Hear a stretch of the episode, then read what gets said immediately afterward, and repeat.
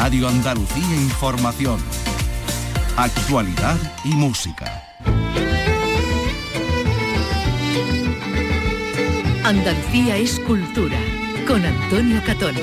Radio Andalucía Información. Buenas tardes, permítanos que el poeta latino Virgilio abra este programa. Voy, oh mecenas, a cantar las mieses y a decir en qué meses el cielo desgarrar nos aconseja la tierra con la reja. Son versos de las geórgicas, quizá los que han aparecido inscritos en un trozo de ánfora de aceite hallado entre Fuente Palmera y Hornachuelos, Córdoba. Lo más habitual es que aparezcan datos como la procedencia del aceite, el sello del alfarero, pero no unos versos. Esto podría indicar que hace 1800 años no eran pocos los que sabían leer y escribir en esta zona del interior de la Bética.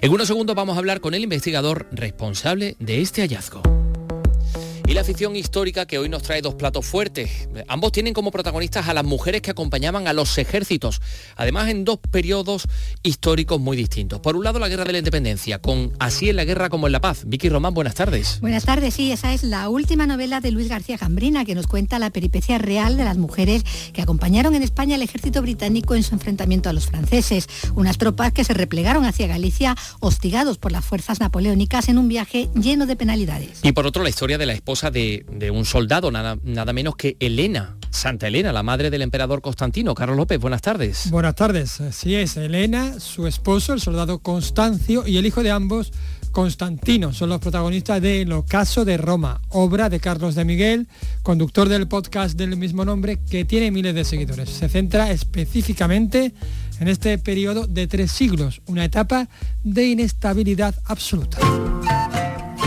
En Granada se puede ver desde hoy una exposición del taller de fotografía de los cursos Manuel de Falla, anticipo del Festival Internacional de Música y Danza que comienza mañana en esta capital de Andalucía.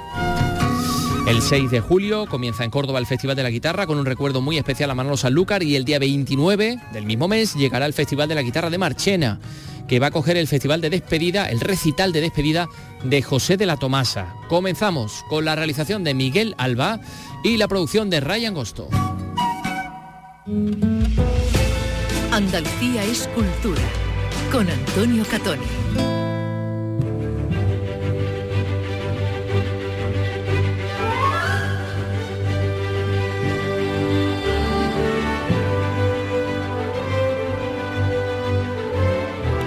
Pues vamos a comenzar con la arqueología porque tras unos días de preparativos, hoy comienzan los trabajos de la nueva campaña de excavaciones en Orce, en el primer lugar de Europa donde sabemos que vivieron seres humanos excavaciones organizadas por la Universidad de Granada. 45 personas conforman el equipo base al que hasta el 9 de julio se van a ir sumando especialistas de primer nivel. Susana Escudero, Granada, más datos. Se trabajará sobre los tres yacimientos, Ventamicena, espacio rico en restos de fauna de más de un millón y medio de años de antigüedad, y Fuente Nueva y Barranco León, donde la industria lítica y otros hallazgos muestran en la zona la presencia humana más antigua de toda Europa occidental.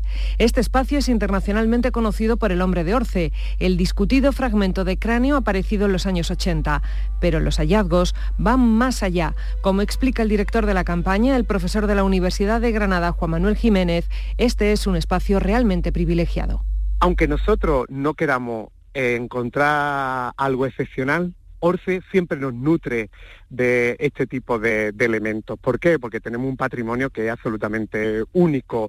De hecho, no hay ninguna campaña de excavación donde no haya un elemento, donde no haya un hueso, donde no haya industrialítica tallada que sea absolutamente excepcional. Comienza así el trabajo de campo de un proyecto de investigación que durará cuatro años y para el que la Junta de Andalucía ha aportado 300.000 euros.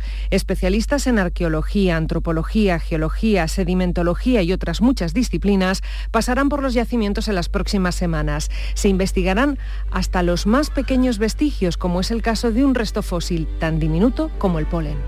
Hoy llega un especialista en pólenes en polen, fósil, o sea que imaginaos ¿no? Lo, interesante que es eso, porque nos permite reconstruir la vegetación de hace un millón y medio de años, cuál era el entorno vegetal en el que vivieron nuestros antepasados y si ese, esos cambios que se producen en la vegetación tienen que ver o no con, la presencia humana en, en esta parte del continente europeo. Se trata en definitiva de extraer toda la información posible para reconstruir cómo era la vida de nuestros antepasados. Juan Manuel Jiménez de nuevo ir de lo más general a lo más particular. Sería como mm, explicar lo más cotidiano, cómo vivían nuestros antepasados, cuál era su día a día, cuáles eran los problemas a los que se enfrentaban, cuál era también el clima en el que en el que vivían y bueno, pues eso hace que podamos tener una, un dibujo muy detallado de nuestro pasado más remoto. No hay que olvidar que en Orce tenemos a los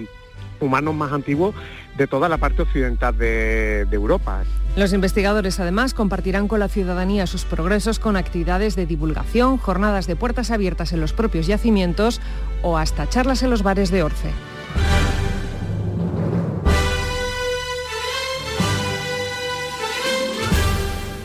Andalucía es cultura con Antonio Catoni.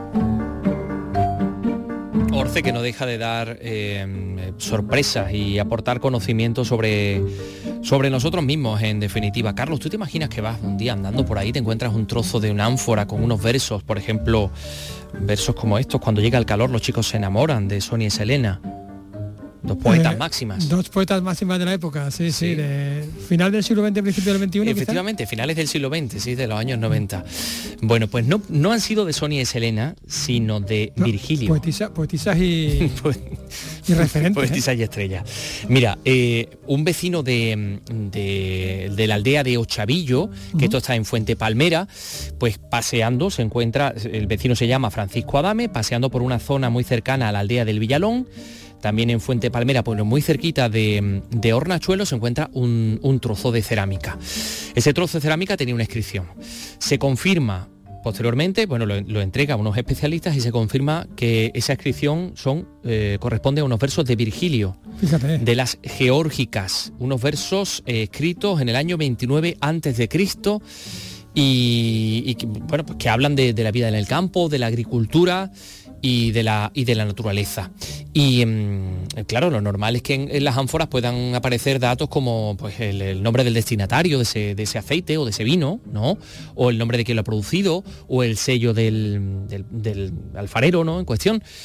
Pero claro, unos versos mm, llaman la atención, no es normal, no es, no es habitual. Bueno. No es habitual, desde luego, es bastante curioso, plantea un enigma histórico por eso los autores del, trabajo que se ha publicado ya, un trabajo sobre este trozo de, ánfora, publicado en la revista Journal of Roman Archaeology de la Universidad de Cambridge, eh, dicen que, esto podría suponer eh, pues que la gente en esta zona rural de la Vega del Guadalquivir mm, sabía leer y escribir, o al menos bastante gente. ¿No? Eh, mira, se lo vamos a preguntar al principal investigador, mm, descubridor de todo esto, que es Iván González Tobar, que está con nosotros. Iván, muy buenas tardes.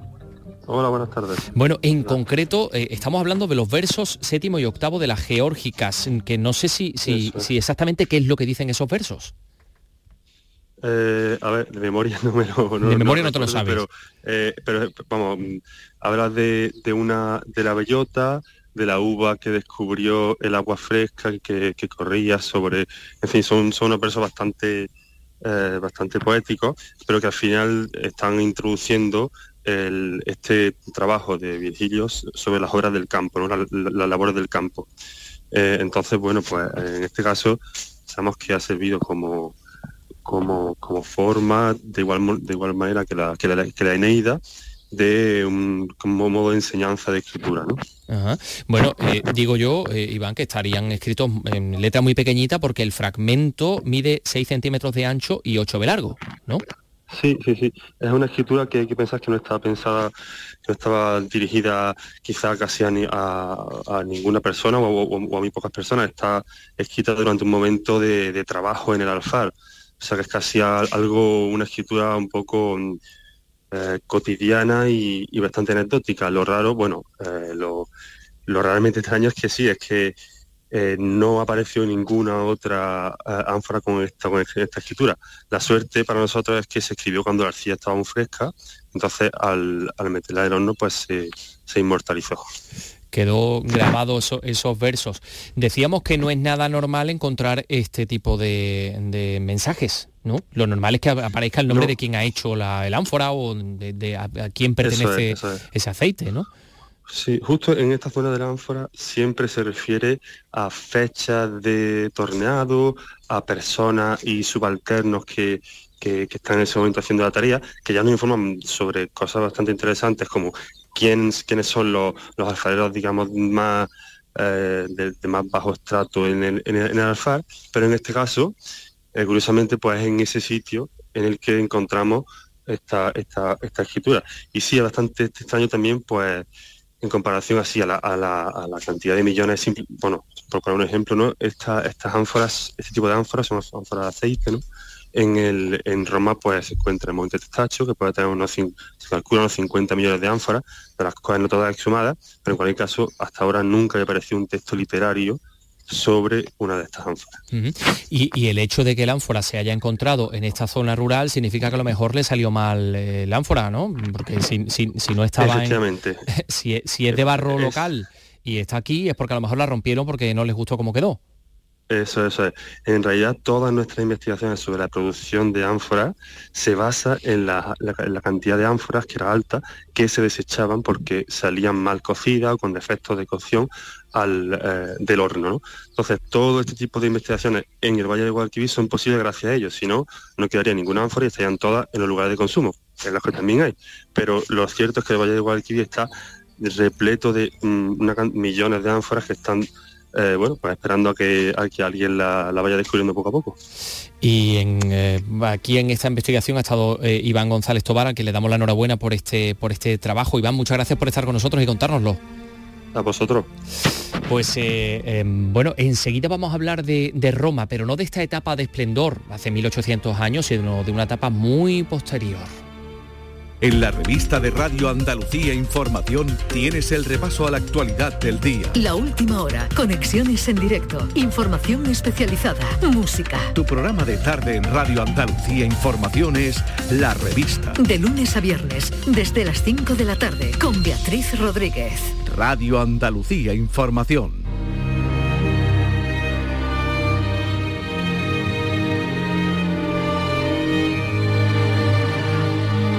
Andalucía es cultura, con Antonio Catoni. ¿Por qué me abrazas? Pero luego no quieres hablar, madre. ¿Por qué dices que voy a saber pronto de mi padre? ¿Ha aparecido? ¿Ha venido a buscarnos? Sí, Constantino, ha aparecido, aunque no puedo darte más detalles, pues no sé mucho más que tú. Pero no te apures que mañana iremos a buscarlo y hablaremos con él. Todo va a salir bien, ya lo verás. Y dicho esto, Elena besó a su hijo en la frente, miró por última vez el ojo maltrecho y se marchó hacia el interior de la casa. Constantino se quedó entonces pensativo, preocupado, pues tenía entendido que los padres deben reconocer o repudiar a sus hijos cuando los ven por vez primera. Esto pertenece a la novela histórica El ocaso de Roma, obra de Carlos de Miguel, profesor de Historia y Geografía en, en, Ávila, en un instituto de Ávila, y que dirige y conduce el podcast del mismo nombre, del ocaso de Roma, que tiene, por cierto, una legión de seguidores, nunca mejor dicho. Eh, se centra específicamente el podcast y por supuesto esta novela en este periodo que se extiende durante tres siglos por el que pasan pues muchísimos emperadores, una etapa de inestabilidad absoluta, donde se debilita el poder imperial, donde es el ejército el que pone quita a, quien le interesa, el imperio se desgaja en cuatro tetrarcas, el pueblo pasa a una necesidad y una miseria absoluta y sueña con la otra vida, por lo que el cristianismo pues les viene que ni pintado. En este panorama surge esa figura del emperador Constancio, que llega eh, a ser su esposa, una mujer de orígenes humildes, mm, Elena, y el hijo de ambos, que es Constantino. Ahí veíamos a esos dos protagonistas. Constantino, el del edicto de Milán, el que acaba con las persecuciones de, de los cristianos. Y todo pasa en este periodo que es muy complicado y en el que el autor ve cierto paralelismo con lo que nos está pasando hoy. Carlos de Miguel, ¿qué tal? Muy buenas tardes. Buenas tardes, ¿qué tal estáis? Pues encantado de estar aquí. Bueno, pues ahí tenemos un panorama que es el que centra tu atención, tanto en el podcast y luego ha llevado a esta novela, y por qué estos tres meses eh, que, bueno, que están un poco fuera del, del, foco ¿no? generalizado, son los que a ti te, te apasionan tres, meses, no tres siglos, quiero decir. Estos tres siglos, sí, lo que es el siglo III concretamente, que es cuando acontece esta llamada crisis del siglo III, anarquía militar. Hombre, pues es un periodo muy interesante de la historia de Roma que yo de alguna forma, bueno, me encanta, personalmente me parece muy atractivo, muy interesante y luego también es un tema, es un periodo muy poco conocido, puesto que cuando hablamos de Roma la mayoría de la gente piensa siempre pues en la época del Alto Imperio, de Augusto, de Nerón, de Calígula, ¿no? de Julio César antes, ¿no? Pero casi nadie habla de este tema, de este periodo, porque quizá, no sé, le recuerda un poco la decadencia de Roma y no es un tema un tanto incómodo. Yo lo que hago aquí, de alguna manera, es reivindicar un poco este periodo, ¿no? Hacerlo un poco visible para que las personas, la gente, los lectores, pues puedan, bueno, puedan descubrir un periodo, ya digo, la más interesante. Mm, ahí está centrado el y además retratas en muchas ocasiones te centras en hablarnos del ejército romano y de Constancio, que no era otra cosa que un, que un soldado, luego se convierte en emperador. Sí, en este periodo además retrato un poco eh, este, esta promoción social que existía en Roma. Evidentemente los ricos eran muy ricos, los pobres, como has comentado antes, pues no tenían muy buenas condiciones, pero el ejército era una de las pocas maneras que tenían las personas humildes de, llegar arriba en la, en la escala social y Constancio es uno de estos hombres. De hecho, en el siglo III está lleno de emperadores de orígenes humildes, todos ellos son soldados, empezaron, digamos, anclando en el campo de batalla, defendiendo las fronteras y poco a poco, pues subiendo en el escalafón militar en este momento suponía también subir en el escalafón político. De hecho, Constantino llegó emperador, Diocleciano fue un soldado también y otros tantos. Mm. Y ahí está Elena que Elena no era otra cosa que una estabularia, dicen, que trabajaba en, eh, en, un mesón o en, o en, los establos incluso de un mesón. Es decir, una persona de origen muy humilde, que no sé si por eso quizá acabaría siendo cristiana. Elena, bueno, todos hablamos de Santa, de Santa Elena, pero eh, fue una mujer, bueno, repudiada por, por Constancio, por el soldado, eh, con el que tuvo este hijo, Constantino, y que, bueno, pues pasó una eh, etapa durísima en su vida. Sí, sí, esto de alguna forma a través de los ojos de Elena lo que yo intento reflejar es un poco la vida cotidiana de las clases humildes de la Roma del momento, igual que Constancio de alguna forma me, me permite hablar eh, o conocer cómo pudo ser la vida de un soldado y luego ya de, los, eh, de las oligarquías, de las élites de Roma, puesto que este hombre llegara muy alto. Elena al revés, Elena de alguna forma, ya digo, representa estas clases subalternas, estas gentes, digamos, de a pie, ¿no? Y entonces también me permite a la vez, por supuesto, hablar de Constantino, puesto que él nació en estas condiciones, criado tan solo por su madre, en el caso de la novela en compañía tan solo de una esclava, y bueno, pues Constantino tuvo que crecer en estas condiciones y claro, eso le marcará el resto de su vida. Mm, nada sabemos precisamente de la infancia, de la adolescencia de Constantino, del que, bueno, la imagen que hemos, eh, que tenemos, sobre todo heredada del relato de la iglesia, nos han contado pues cosas que lo equiparan a una especie de nuevo Cristo, ¿no? Incluso lo quisieron canonizar, ¿no? Pero claro, un tipo que se carga a su esposa, a su hijo, a su suegro, yo esto lo veo un poquito difícil, ¿no? Precisamente por eso no es santo, porque yo creo que luego su vida privada pues tenía mucho, tenía muchas sombras, digamos, aunque a nivel político fue brillante y de hecho fue un tipo valiente que fue capaz de apostar por una religión muy dinámica en este momento y entonces él de alguna forma tuvo esta visión, ¿no? Fue capaz de, ya te digo, de tras, transformar el imperio romano radicalmente, apoyándose en esta nueva religión que, si bien durante el siglo III se intentó destruir con una serie de persecuciones, empezando por Diocleciano también, y antes de Decio y otros emperadores, pues Constantino todo lo contrario, pensó, bueno, si no podemos unirnos a ellos, pues eh, no, podemos, no podemos, perdón, destruirlos, pues quizá podamos unirnos a ellos. Mm, Entonces sí. apostó por esto, fue un hombre, ya digo, que gracias a él el cristianismo empezó a prosperar en Roma, eh, siempre al lado del poder político. Pero claro, a nivel personal, ya digo, fue un tipo, como has comentado antes, muy cruel. Entonces la iglesia, pues no... Pero sí que es cierto que es santo la iglesia oriental, la iglesia ortodoxa, la ortodoxa griega sí le considera santo, pero no la católica occidental. Pero eh, su conversión parece más un gesto de conveniencia que un gesto de piedad religiosa, ¿no? Eh, sí, sin duda, sin duda. Eh, Constantino era un tipo con una gran visión política, era una persona, bueno, pues que era un estadista, era un hombre de Estado, y él quería de alguna forma salvar Roma y de esta manera salvarse a sí mismo, llegar a una situación privilegiada tanto para él como para su familia.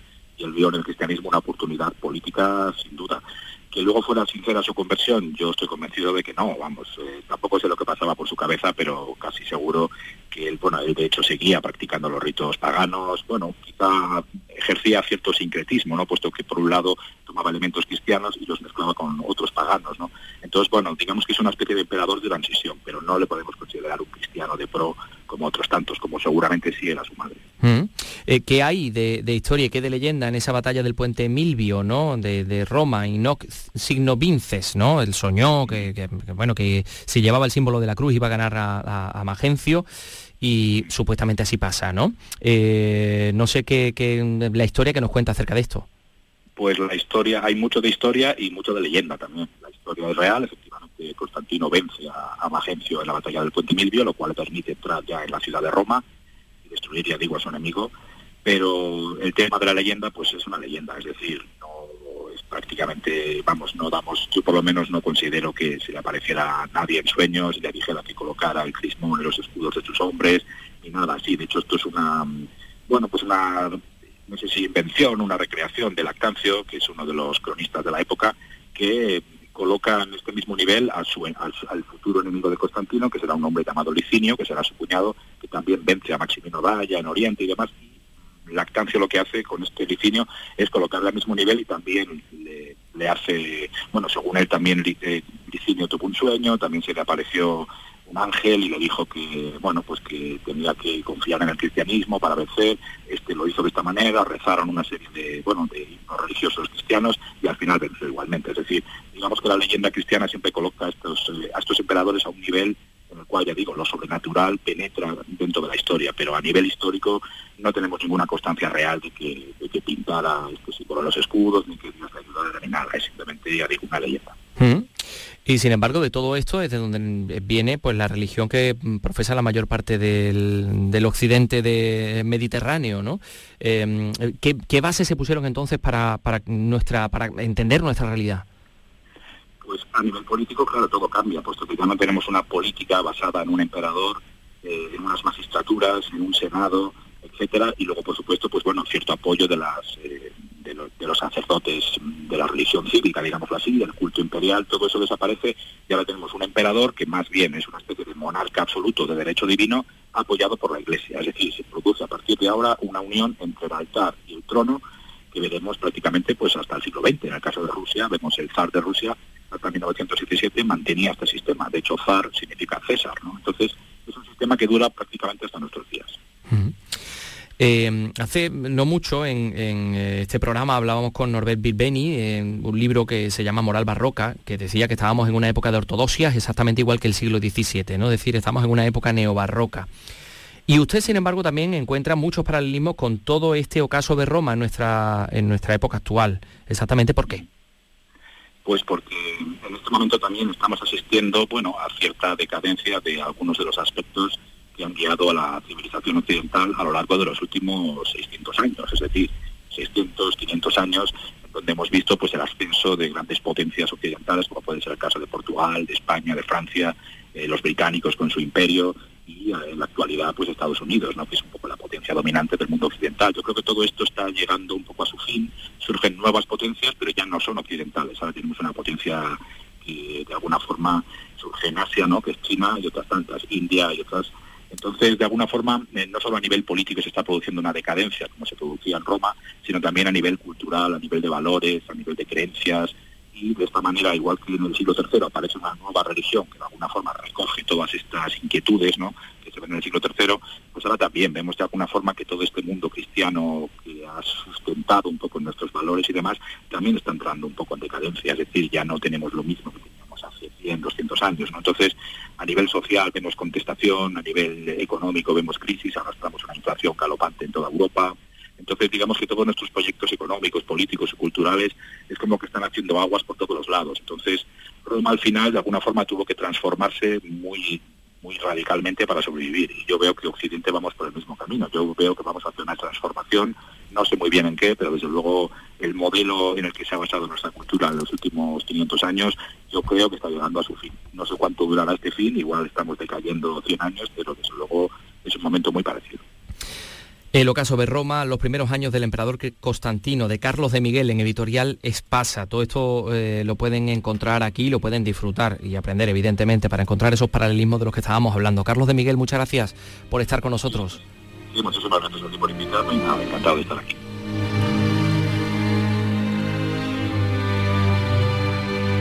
De lunes a viernes a las 4 de la tarde tienes una cita con el flamenco. Los conciertos y festivales, los recitales, los homenajes, las citas imprescindibles de este arte genuino de nuestra tierra. La mejor selección de nuestra fonoteca. Portal Flamenco. De lunes a viernes desde las 4 de la tarde con Manuel Curao. Radio Andalucía Información. Andalucía es cultura con Antonio Catón.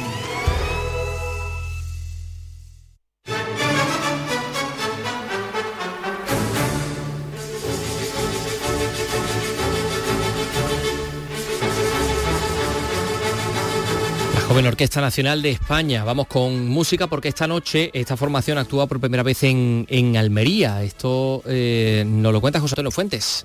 Esta noche comienza el festival Sansefet, un certamen de música clásica que por primera vez se organiza en Almería y lo hace con un estreno de lujo, el primer concierto en la provincia de la joven Orquesta Nacional de España.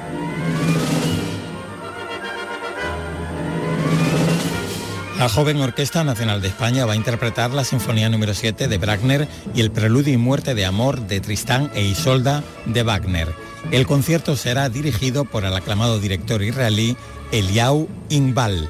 El concierto será a las ocho y media en el Auditorio Maestro Padilla. Una orquesta joven que suena rotunda con conciertos que ya han realizado, como este del Capricho Español de Korsakov.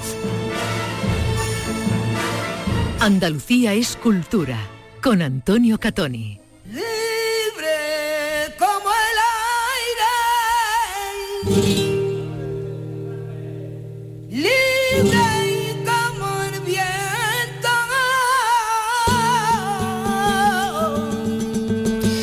Hablar de flamenco eh, con varios capítulos. El Festival Fiesta de la Guitarra de Marchena va a coger el recital de despedida de José de la Tomasa un certamen gratuito que cumple su edición número 49, que se va a celebrar el día 29 de julio en la Plaza Ducal de, Marchena y ahí va a estar Rafael Lutrera, por ejemplo, quien escuchamos, Melchor Chico, Rubito Hijo y el baile de Manuela Carpio.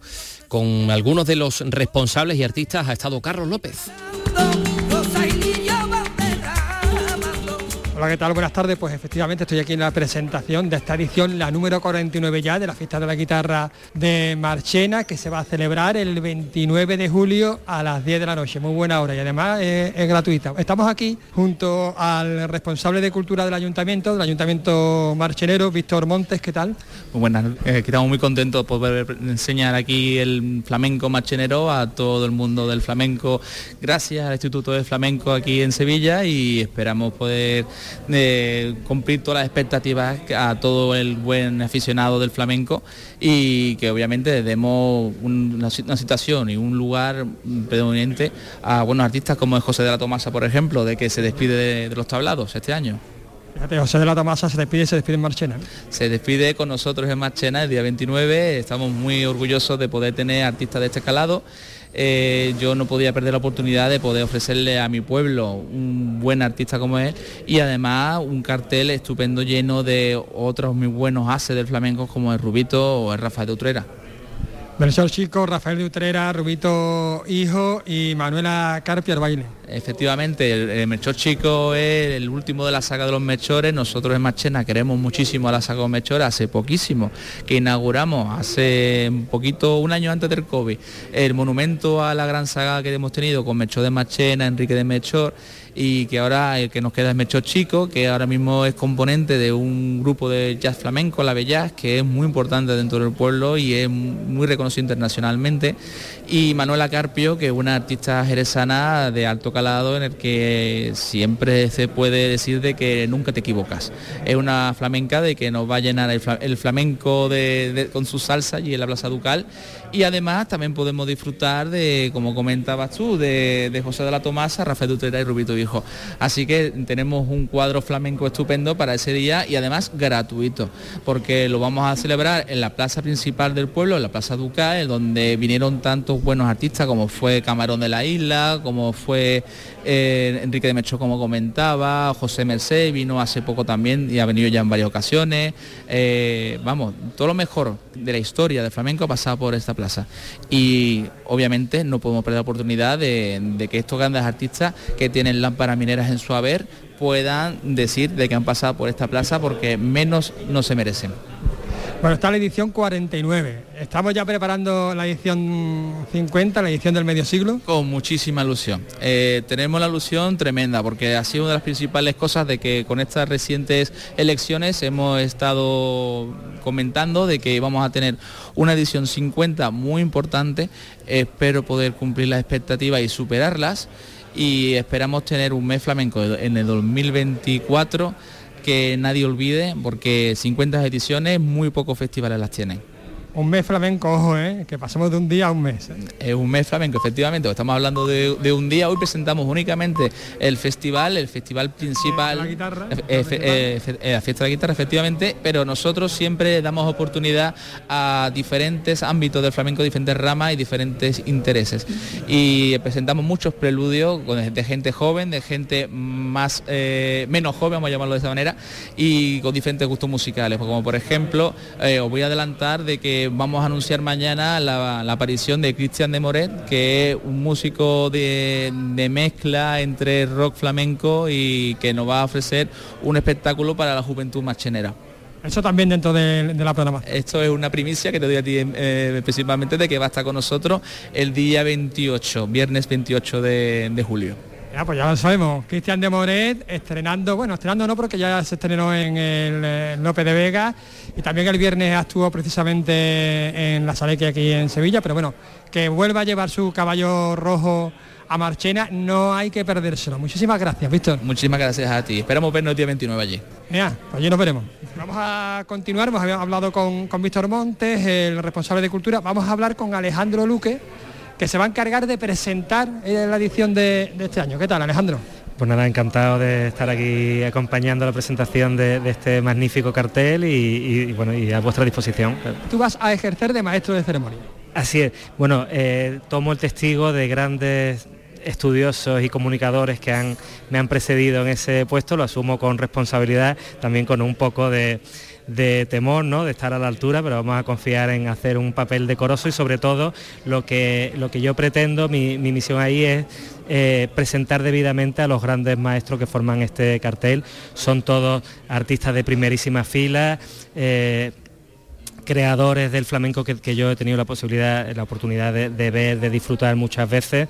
Y eh, bueno, de lo que se trata es de que en definitiva creemos una gran fiesta del flamenco en Marchena. Y también eh, recordemos que se trata de una localidad flamenca de primerísima fila, eh, una, una de las grandes pequeñas capitales de flamenco de, de- de Andalucía y de España. Pues Marchena tiene una historia eh, maravillosa y se trata de recordarla, de invitar a, a todo el público, a toda la afición que se sume y por supuesto de hacer que los maestros estén cómodos y, y puedan dar lo mejor de sí sobre el escenario. Muy bien, Alejandro, pues ya que me has dado pie pa- para hablar de los maestros, vamos a hablar de los maestros porque es lo único que nos queda ya, nos quedan los artistas.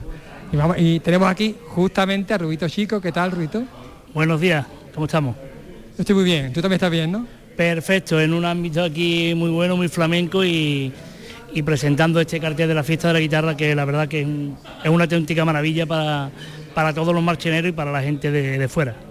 Bueno, pues cuéntanos a ver qué, qué vas a hacer tú, qué vas a ofrecer este día. Bueno, yo lo que puedo ofrecer es lo que siempre digo, es mi flamenco, el que conozco, el que vivo, que es el flamenco ortodoxo, el, el de la raíz, el que yo me han enseñado desde pequeño, yo no, no conozco otro flamenco, respeto a los demás, pero el que yo concibo, el que yo llevo a cabo desde que pues tengo uso de razón y desde que soy profesional es el flamenco ortodoxo. Es lo que yo llevaré a Marchena y es lo que Marchena siempre cuando voy me pide y, gracias a Dios lo, lo acepta de una manera muy, muy buena. Eh, Rubito, eh, independientemente de, de este festival, ¿en qué est- otros proyectos estás, estás involucrado ahora? Bueno, pues ahora mismo involucrado en, aparte de este festival, en, en lo que es la, la temporada estival de, de festivales de, de verano y bueno y algunas otras actuaciones que no son festivales. El, el verano siempre lo dejo para, para estas cosas. Ya una vez que pase el verano, pues sí me, me meto de lleno en mi espectáculo de, Navidad, que tanto está triunfando, gracias a Dios, por muchísimos sitios y, y la gente lo, lo está acogiendo muy bien. es una maravilla para, para un artista que cuando uno se rompe la cabeza y hace cosas para, para intentar de, de, de plasmar cosas y que la gente las reciba de buen agrado, es, la verdad que es un placer. Y en eso es lo que nada más que pase verano, sobre septiembre empezamos a funcionar sobre mi canto a la Navidad. Eh, Rubito, eh, actuar junto a José de la Tomasa, que, que, digamos se, se va a retirar, ¿ya qué significa para ti, para, para un cantador joven como tú? Pues siempre es un placer, siempre ha sido un placer porque he tenido la suerte de, de compartir escenario muchas veces con él. Pero cada vez que comparto escenario, pues yo aprendo mucho de él, porque ya no como cantador, sino en los camerinos, es una persona que da muy buenos consejos y es una persona muy cercana, siendo lo maestro que siempre está pendiente de, lo- de la gente joven. Es una persona que nunca da la espalda a la juventud y para mí es muy, muy importante. Entonces, compartir escenario con José, compartir escenario este año en la saltación de las saetas aquí en Sevilla, en el López de Vega, con él, y deseando de, de verlo otra vez y poder abrazarlo y, y nada, estar con él que son de los pocos maestros que nos quedan en activo. Exactamente, pues muchísimas gracias. Eso lo vamos a poder disfrutar y ver en el próximo 29 de julio a las 10 de la noche en la Plaza Ducal, que además es gratis total. Muchísimas gracias. Gracias a ustedes por darle la difusión al flamenco que merece. La que merece. Bueno, pues eh, más cosas del, del flamenco. No puedo ser feliz. Por un lado, fíjense que además coinciden en las fechas del 6 al 15 de julio va a ser la Caracola Lebrijana, eh, con eh, protagonismo de Juan Peña Lebrijano y el Antonio de, Lebrija, eh, va- a centrarse, ¿no? Eh, pero mm, vamos a centrar nuestra, nuestra información en torno al Festival de la Guitarra de Córdoba, que se va a celebrar exactamente entre el 6 y el 15 de julio también, y va a haber espectáculos, actividades y también formación. Eugenia Paredes. La guitarra clásica, flamenca, acústica y músicas como el rock, el blues o el jazz estarán presentes en las distintas actividades y programas formativos, un instrumento entendido en todas sus vertientes y manifestaciones que contará con artistas como José Antonio Rodríguez, Manuel Barrueco, Kiko Veneno o Rosario la Tremendita. Nos lo cuenta Ana Linares, jefa de programación y producción del IMAE, Instituto Municipal de las Artes Escénicas. Intentamos que la programación sea muy diversa, que llame la atención a determinado tipo de público. El que quiere ir a un concierto a bailar ahí en la cerquía probablemente no es el tipo de espectador que quiere escuchar en una sala pequeña un recital de guitarra clásica. Eso intentamos tocar cada área, cuidarla para que pueda encontrar su sitio también Un festival que se inicia este año con un recuerdo muy especial a Manolo Sanlúcar, participante en años anteriores y con un homenaje a su canción Andalucía, donde un coro participativo formado por casi 300 personas cantarán la canción con proyecciones visuales del artista. La economía con la información más destacada, la evolución de los mercados, los protagonistas que son noticia, los indicadores más relevantes. Tu referencia económica está en La Economía en RAI, con la actualidad de las empresas andaluzas que son referencia en exportaciones en Andalucía Exporta, con la colaboración de la Agencia Andaluza de Promoción Exterior. En Nocturno, en Radio Andalucía Información, La Economía en RAI, los martes, con José Antonio del Saz, desde las 10 de la noche. Radio Andalucía Información. Andalucía es cultura, con Antonio Catoni.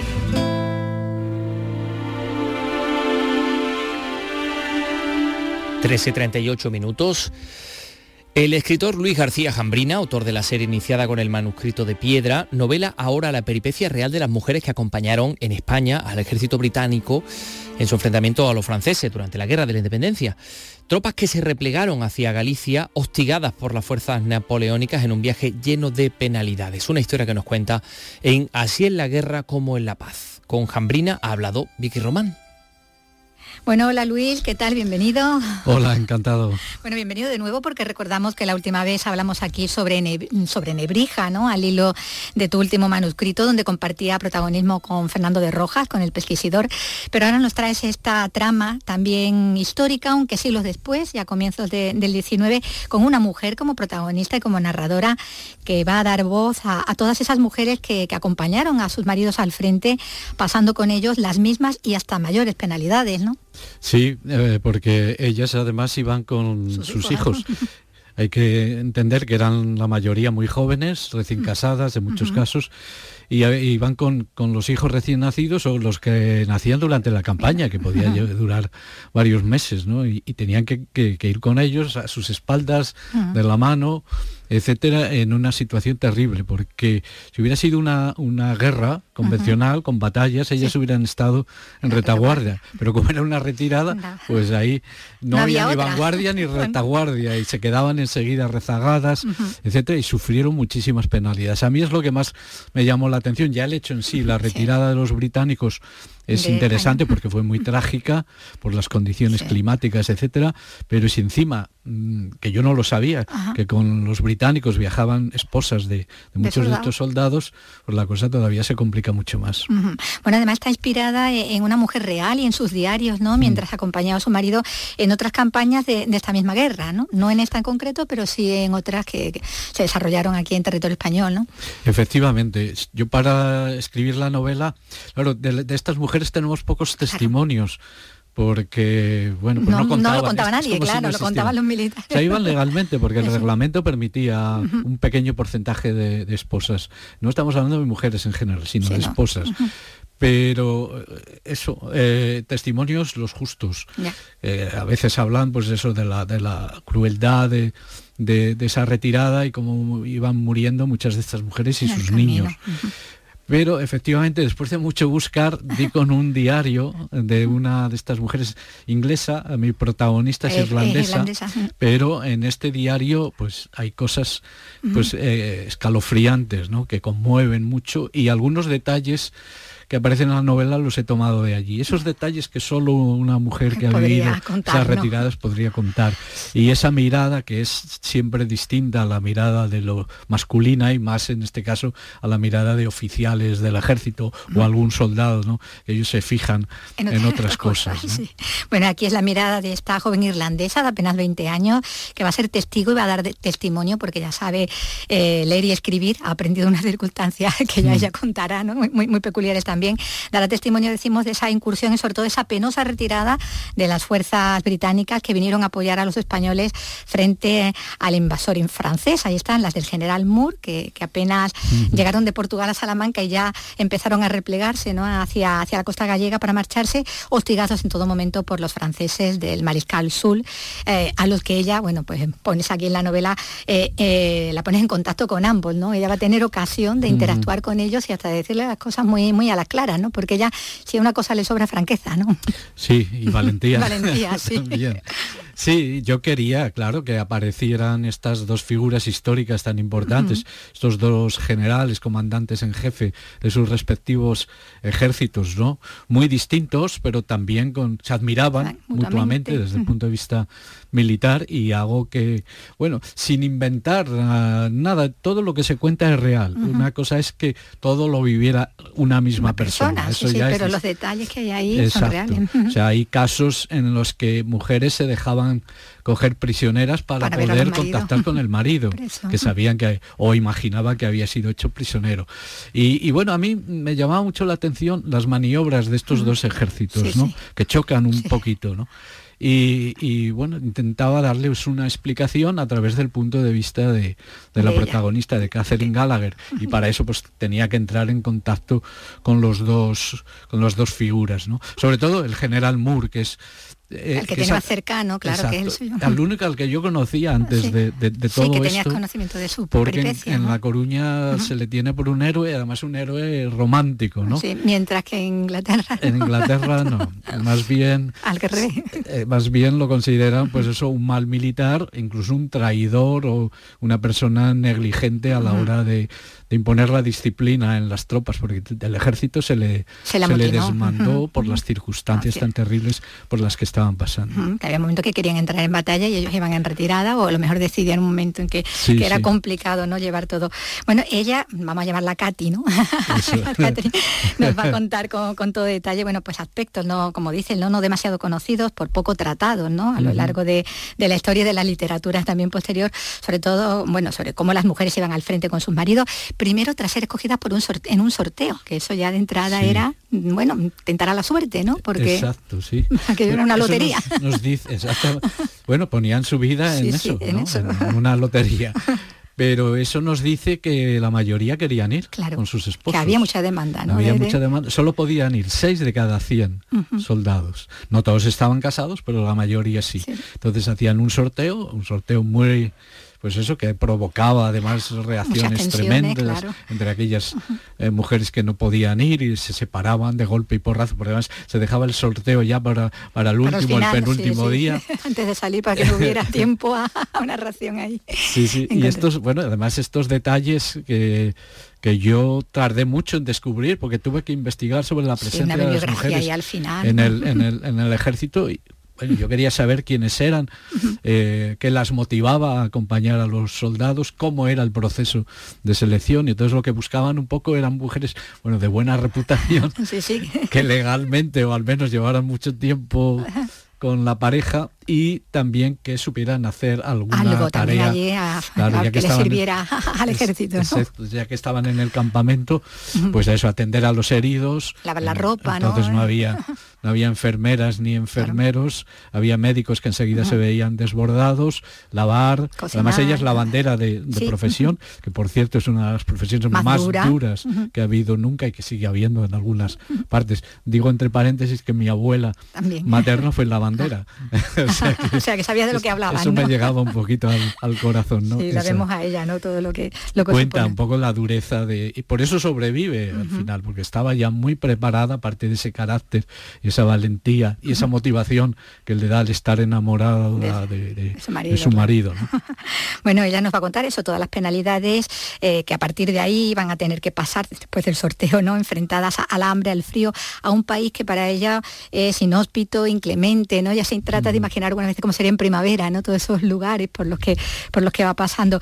Eh, se enfrentan a eso también a la poca o nula consideración en muchos momentos, ¿no? Y encima, mm. bueno, pues como decías, con los hijos en muchos casos, dando a luz también durante la campaña, con menos ración que los soldados, porque también el reglamento así lo, contemplaba encima. y tenía que cuidarse de sus hijos. De sus hijos. Y, bueno, y tener y reservar algo también para ellos, ¿no? Claro. Y prácticamente obligadas a casarse pronto con otro en cuanto se quedaban viudas, ¿no? Sí, sí. Sí, otro dato interesante y que está muy documentado. Es eso en cuanto enviudaban eh, lo único que les quedaba era, no es que estuvieran obligadas, es que no tenían Es que no tenían otras, que si no las echaban, ¿no? y se quedaban sin ninguna ayuda. Eso, y en mitad de, un país inhóspito en plena guerra, ¿no? Y en pleno invierno, como este caso. Entonces lo natural y habitual era que se casaran. Algunas se cuenta de dos, tres, hasta cuatro matrimonios. Luego en literatura tenemos casos como la famosa Madre Coraje que decía que había estado casada siete veces. pues, con, con, soldados. Y bueno, pues eso era algo natural. Incluso había maridos que ya de alguna manera lo dejaban un poquito organizado, ¿no? Cásate con este que al menos es una persona de confianza, Pero duro, duro, duro eh, en por lo que significa, ¿no? Esto. Claro, algunas las que, como la propia Catherine al principio, se queda un poco escandalizada, ¿no? Porque ella está muy enamorada de su marido y no coincide. no, lo tiene en su horizonte, claro. que pueda enseguida pues eh, juntarse con otros, ¿no? bueno, y le salen pretendientes, ¿no? de hecho, ¿no? Que, sí, pretendientes no le faltan. No le van a faltar. bueno, siempre están ahí, ¿no? Con, lo, con, los rezagados, en muchos casos pasando también más al frente, como hace ella, ¿no? La propia narradora, mm. esta irlandesa que decimos valiente, franca, decidida, como le va a decir Sul, eh, y que, bueno, como decíamos antes, ella va a entrar en, contacto con, con, los dos generales, ¿no? De los dos ejércitos y va a destacar lo mejor y lo peor de ambos, sus aciertos, sus errores, porque ella desde luego no es maniqueísta y de hecho es muy crítica con los desmanes de, su propio ejército, ¿no? Sí, sí. Claro, estamos hablando eso de una retirada que muy compleja, con muchas paradojas y contradicciones y yo quería que hubiera una mirada como la como la de Catherine no para en fin pues hablar de una manera equilibrada. Por ejemplo de eso del general Moore que, para unos es un villano y un traidor, que practica eso, que, es, que es escalofriante, ¿no?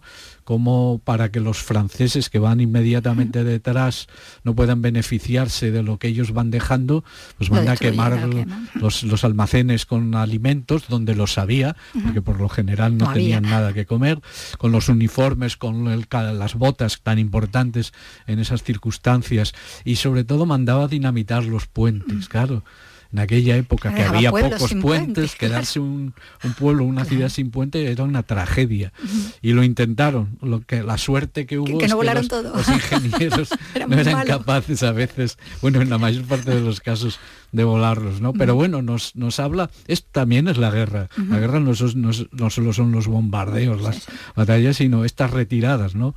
Donde se juegan tantas cosas y donde se practica este tipo de estrategia que nos puede parecer tremenda y cruel, pero que se consideraba necesaria, ¿no? Bueno, como decíamos, en esa política de tierra quemada ella misma ve, ¿no? Que, que los perjudica a ellos mismos, a, a, esos rezagados, ¿no? Que llegan detrás, perjudica a los españoles, ¿no? Y, y este tampoco deja de eh, tampoco escapa la crítica la postura española, ¿no? Ella los ve en ese momento casi más mm. contento con los franceses que, con los mm. que vienen a, ayudarle. Se pregunta qué, ha quedado de aquel 2 de mayo, ¿no? Eh, en Madrid, conforme va viendo esa actitud, ¿no? Que va teniendo, sobre todo su paso por Castilla, ¿no? Desde Salamanca antes de entrar a, Galicia, ¿no?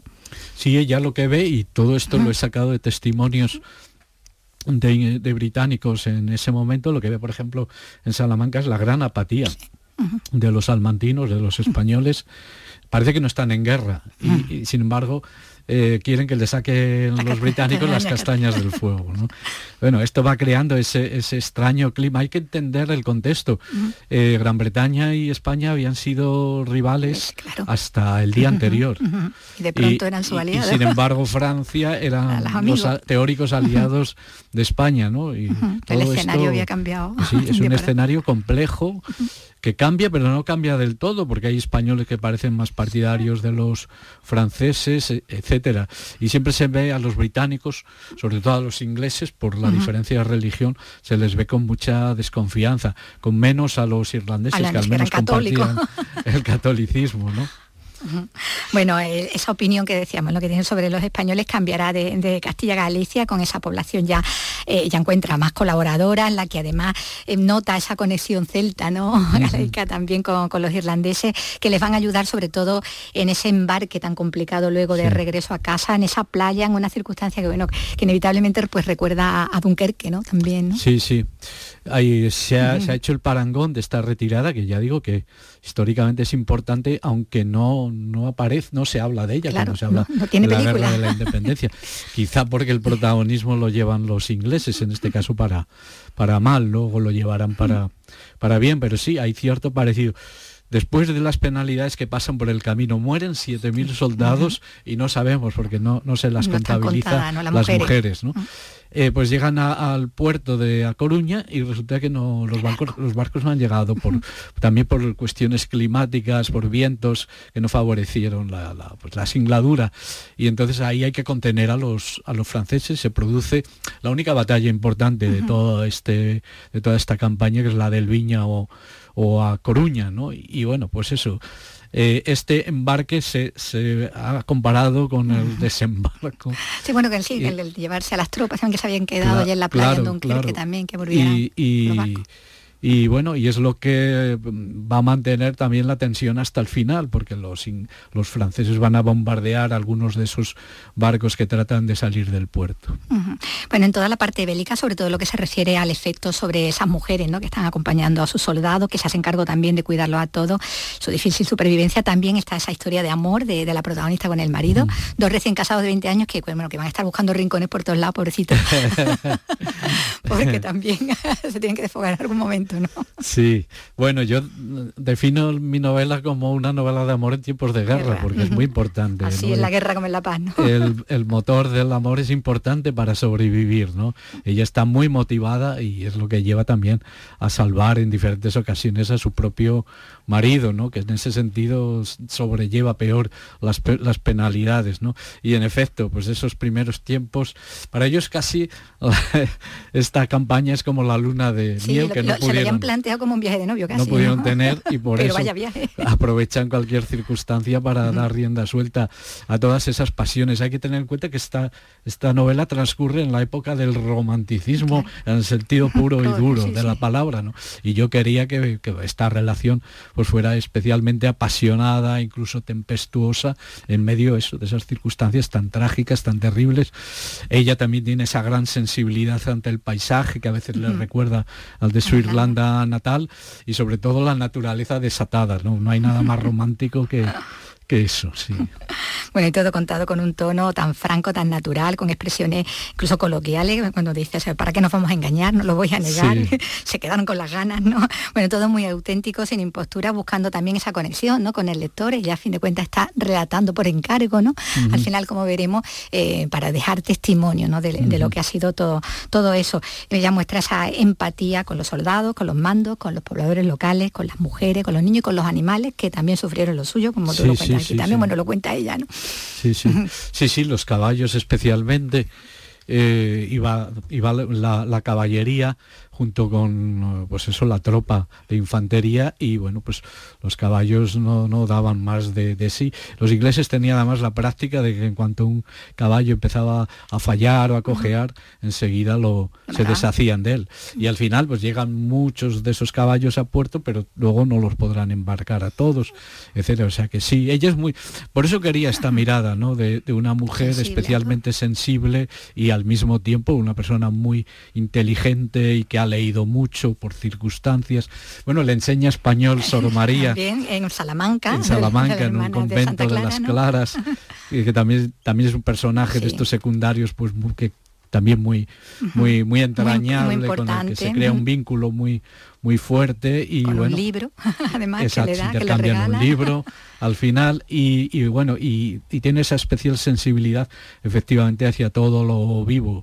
Un hombre pues y lo vemos en los testimonios que hay de esta retirada pues la cuenta las cosas sin más con distanciamiento como si fueran números o pérdidas colaterales, pero ella no. Ella va contando todo tal y como sucede y lamentándose de muchas de las cosas que suceden. Por ejemplo, que los británicos como estaban frustrados por no poder combatir contra los franceses, cada vez que pasan por una aldea o un pueblo, se dedican a hacer pillaje, a violar, a matar, a incendiar las casas, ¿no? Y eso ella no lo puede entender, como el Y se le ejército planta británico. incluso al ¿no? general, ¿no? Y se, lo, y, se lo, y se lo plantea. Y él sí que, y esto lo sabemos, que él va a intentar, pues eso, controlar un poco a Y sus tropas. incluso ¿no? medidas aplicar, duras. aplicar eh, penas, pero ya quizá demasiado tarde, ¿no? Para, para aplicarlas. bueno, ya va a dar voz, como decimos, a todas esas, eh, esas personas que no están tan, eh, tan renombradas, ¿no? Cuando se, se habla y se trata eh, periodos bélicos, ¿no? Y poniendo sobre, sobre el tapete que, que siempre, las que siempre pierden así en la guerra como en la paz, son, son ellas, ¿no? Esa- esas personas.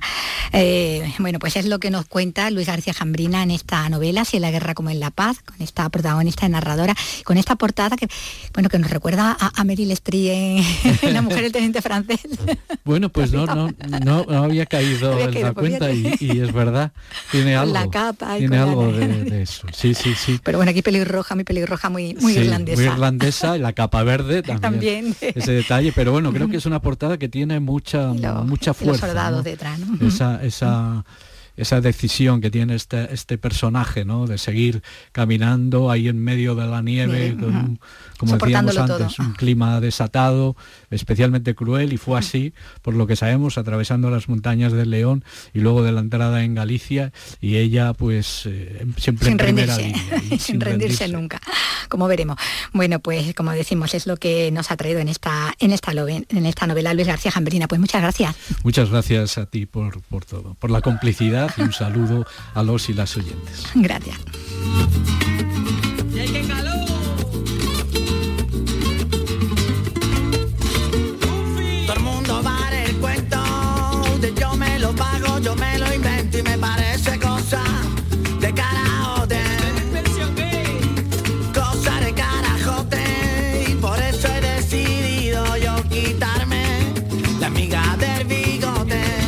Hoy habría cumplido 30 años Miguel Ángel Benítez Gómez, eh, conocido como el Migue, el Verde Reverde, Goofy o el Búlgaro, músico y fundador con Marcos del Ojo del grupo Los Delincuentes. Eh, cantante, compositor, guitarrista del grupo, eh, que fallecía por un paro cardíaco mientras dormía en su casa un 6 de julio por la tarde.